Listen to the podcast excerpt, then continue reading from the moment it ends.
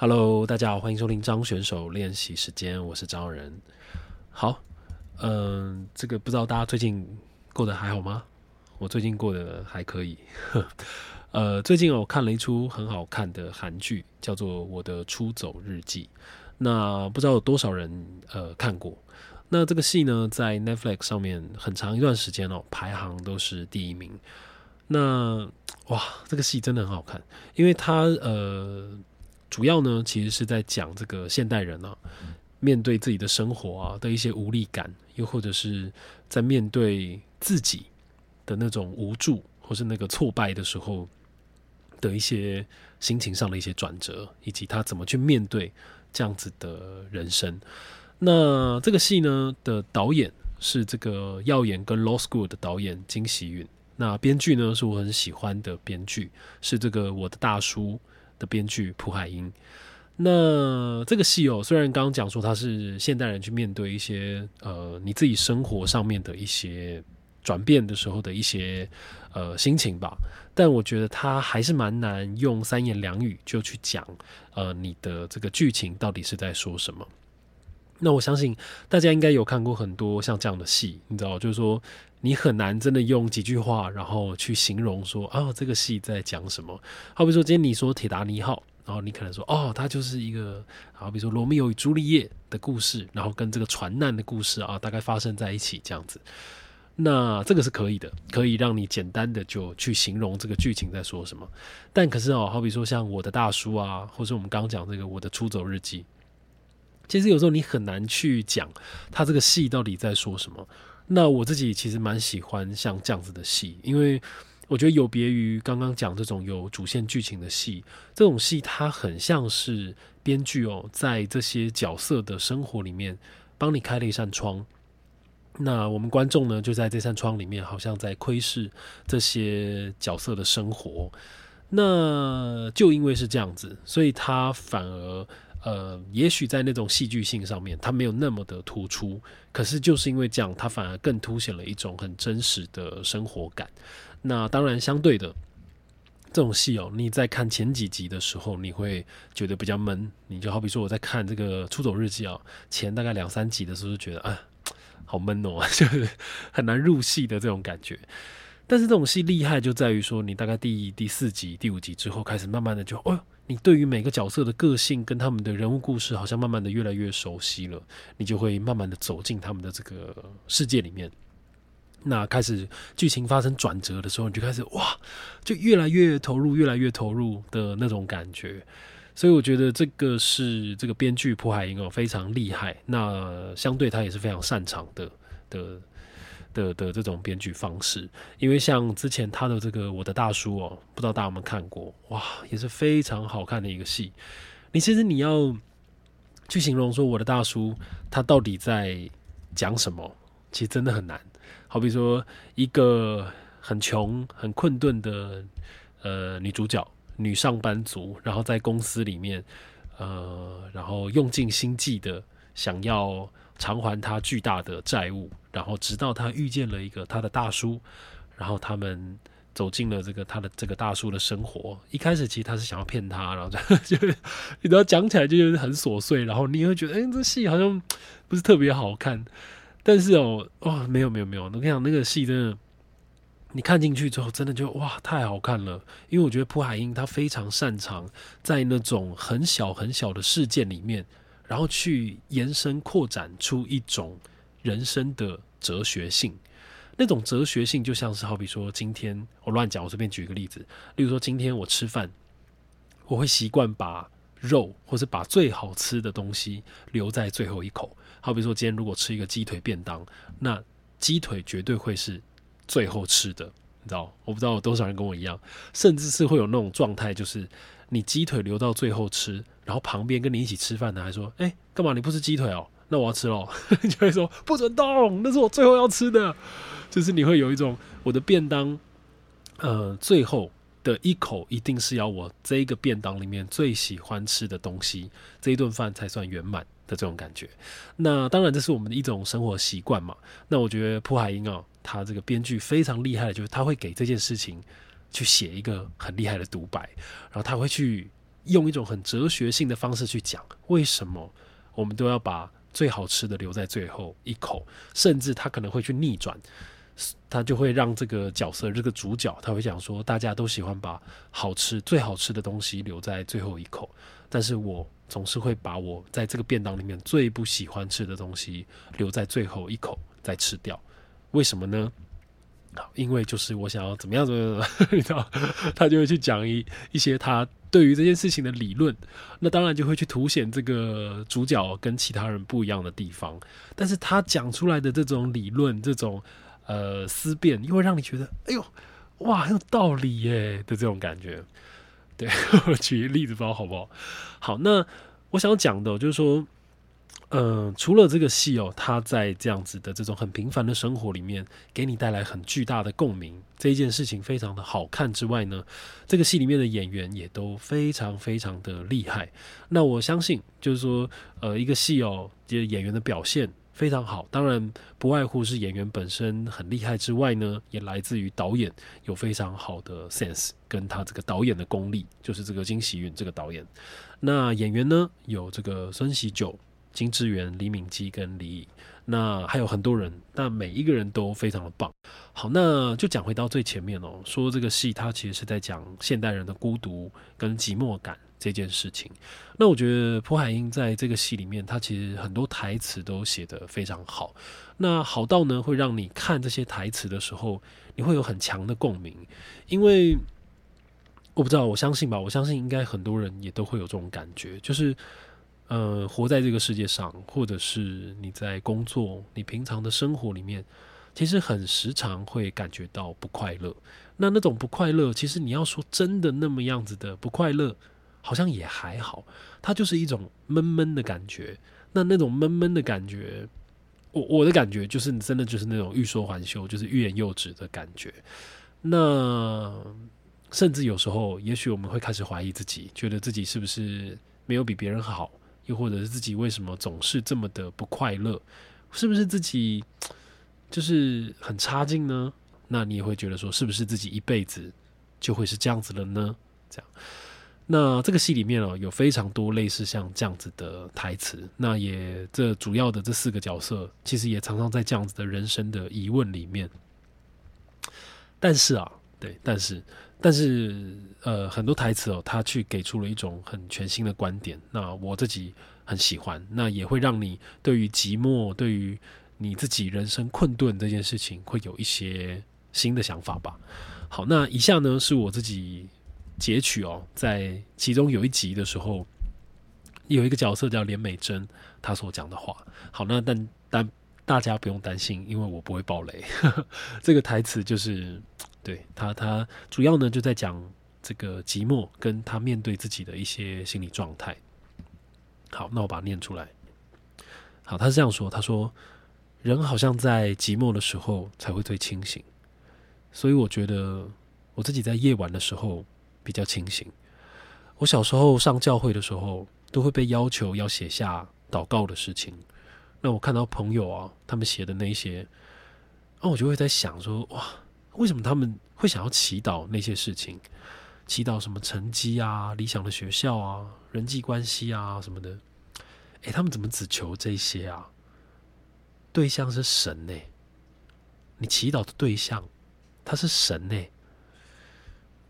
我只想要知道一件事情，就是我是谁，我为什么会在这里？一九一一年以前，我不在这个世界上；五十年之后，我大概也不在了。但我却感觉这一段时间的前跟后，好像都会有我的存在，仿佛我永远都会在。我被这种感觉给困扰着，我的心从来不曾安定下来。不管是在被窝，还是在人群里面，我总是惴惴不安。我总是在纳闷着。为什么我没有办法像别人一样开怀大笑？为什么我总是觉得悲伤？为什么总是心跳不已？为什么一切都这么的无趣？我觉得人都像傀儡，不知道自己是谁，只是一直在演戏的傀儡。也许从某个角度看，那些过得健康又开心的人，说不定只是选择不去纠结这样的疑问吧，然后再用人生就是这样的谎言去妥协。我绝对不妥协。我不要死后再去天堂，我要活着就见到天堂。以上，乐色车来啦，要到乐色喽！大家有听到吗？我身后了，哒啦啦啦啦啦啦，念到最有感情的时候，就乐色车居然来了。好了，无所谓。好，那这边呢，想要先这个特别感谢这个字幕翻译吴银珍。对，他是这个这个韩剧的字幕翻译。然后为什么要特别提？因为我觉得他这个很多翻译的非常好。因为韩韩文跟中文的语境还是有一些落差的，但是我觉得他在这个中间的那个度啊抓的很好。尤其是“惴惴不安”这四个字，哇，这翻的非常好。“惴惴不安”的意思就是因为恐惧而心生彷徨的这种感觉。那对我觉得他形容的很好。好。那所以大家其实以上，这个台词大家应该可以就听出来。那呃，我自己觉得哦，就是说，我觉得其实有时候我我自己去面对人生啊，或是面对寂寞这件事情，某个程度上其实我是很悲观的。那说是悲观，其实也并不是那么字面上的悲观，就是其实我我不太相信人是可以互相扶持的。好，但这个话又讲的有点太过绝对，应该是说我其实更认为人生啊，其实有很多路真的都只能自己走，真的，因为嗯，不管你面对的任何挫折，你面对人生任何的喜怒哀乐，我觉得最终呃，都还是你自己要去扛起这些挫折跟这些困难。那当然，它非常非常的困难。但是如果今天有办法，有一天你能够达到这样子的状态了，我相信那个心智会变得更坚强的。对。那为什么会这样讲呢？因为你看，像他在这个里面嘛，他也有讲，他说：“这个我觉得人都像傀儡，不知道自己是谁，只是一直在演戏的傀儡。”那哇，我觉得这句话讲的非常好。那我不知道大家会不会也有这种感觉。我自己呢是很时常都会有这样的感觉，就是你会觉得活得很无力啊，然后活得很很很挫折的这种状态。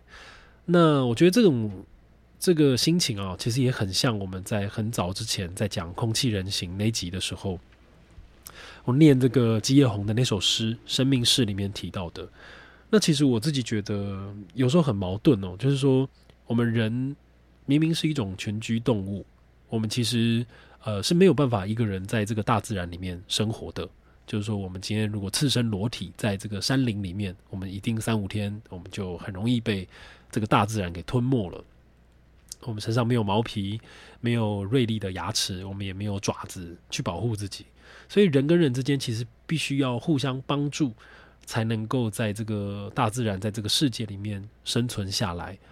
但是，偏偏呢，有时候。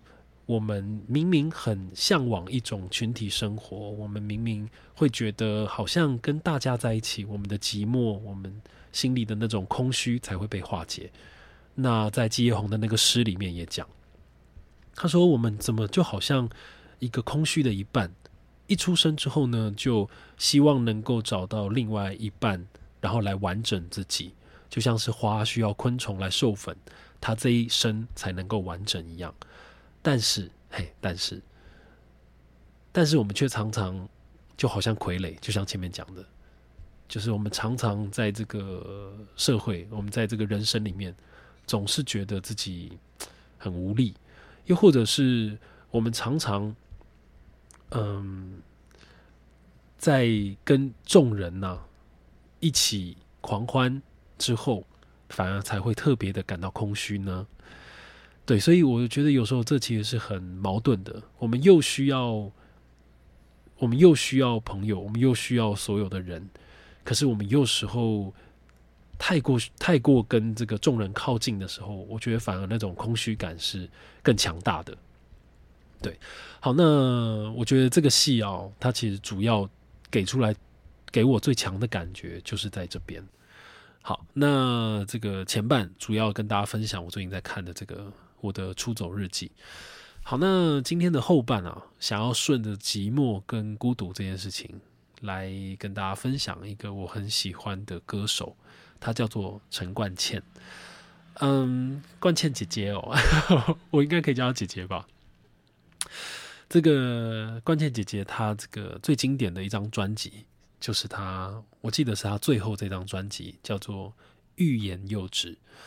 那我相信应该非常非常多人都知道陈冠茜，因为呃，她在这个虽然说她她的这个专辑哦，已经呃距离现在已经有大概二十几年了吧。这张《欲言又止》，可是真的就是，而且而且，even 他在这个串流平台上甚至没有上架，就是你在 Spotify、KKBox 上面根本找不到，你要在 YouTube 上面。就是有网友分享，你才能听得到。那他还是非常的出名，因为他真的非常非常的好听。那陈冠希《欲言又止》这张专辑呢，他其实呃，我我个人觉得现在来听也都还是非常的前卫。好，他这张专辑大概是怎么样子？其实陈冠希这张专辑，他我觉得陈冠希他用一种他自己非常独特的。音乐的一种 sense，他可能结合了一种有点流行，但是又有一点爵士，但是那种爵士又不是真的我们平常听到的那种，就是很 swing 或者是很我们听到那种有点 blue 的那种爵士，你知道？我觉得他反而是在一种抑郁，在一种抑郁的状态里面，那种抑郁就像是你在深夜的时候，你跟自己的一种对话。那我们曾经大家不知道，我们曾经写过日记嘛？日记里面最常出现的一些话是什么？就是你对于问自己问的一些问题，他是这样子的吗？这件事情我我常常觉得是怎样怎样怎样，但我也不太确定会是什么。就是你知道日记，因为我们是跟自己的一种对话嘛，所以它其实不太像是一种作文，你会写出一种很精准的结论，就说哦，什么事就是什么，什么事就是什么。它反而很多事情都在一种不确定的状态里面来来去去游移。可是我觉得就是因为这种游移。跟这种来去，他反而就会去很真诚的、很真实的去啊，展现了一个人对于世界的价值观。所以我觉得陈冠希的歌词很特别的，就是在这边，就是他的歌词会很像那种他跟自己在对话的状态。好比说，他有另外一首歌叫做《你若是爱我，请你说出口》，那他这歌词就写的很有趣，他就解说：独自徘徊在北方小镇，是该离开的时候。走走停停，停停走走，行李有点提不动。偶尔也有好心人士帮忙，问我要往哪里走。我笑了一笑，我真的 get lost，not knowing where to reach my goal。你知道，就是很口语，然后很，他就很像是他写在笔记本上，在旅行的时候写在笔记本上，然后。他就把它就谱成曲了，你知道吗？而且他的曲也不像是流行歌，好像有一个很固定的这个和弦，然后去走的那种啊，真真的很棒。然后他副歌就写说：“这 Britain 的天气有时风有时雨，我不知道太阳在哪里。这 Britain 的天气是否像你，总是这么的捉摸不定，叫人理不出一点头绪。”对，就是非常的好。这样，那这张专辑呢，非常推荐大家去听。就是这个《欲言又止》这张专辑，好，所以今天呢，主要就想跟大家分享我的出走日记，还有陈冠茜《欲言又止》的这张专辑。没没不对不对不对，我跟你讲，陈冠茜所有的歌我都推荐，真的，《欲言又止》里面所有的歌我都推荐，真的。那当然，大家可以先听一些比较红的，什么《欲言又止》啊，《留一点爱给我》啊，能不能啊这些歌。但是像这个月球啊，或者是我刚刚讲的这个，如果你爱我，请你说出口，哇，超正，真的！大家如果啊，反正一定要听就对了啦，好不好？那我就放在这个叙述栏里面。那希望呢，大家在这个深夜、夜深人静、孤独的时候啊，呃，希望可以因为这一集，让你有对孤独有着全新的感觉。然后也比较不这么的害怕，嗯，加油！好，我的出走日记跟陈冠茜推荐给大家。那以上是张选手练习时间，我是张人。那我们就下次见啦。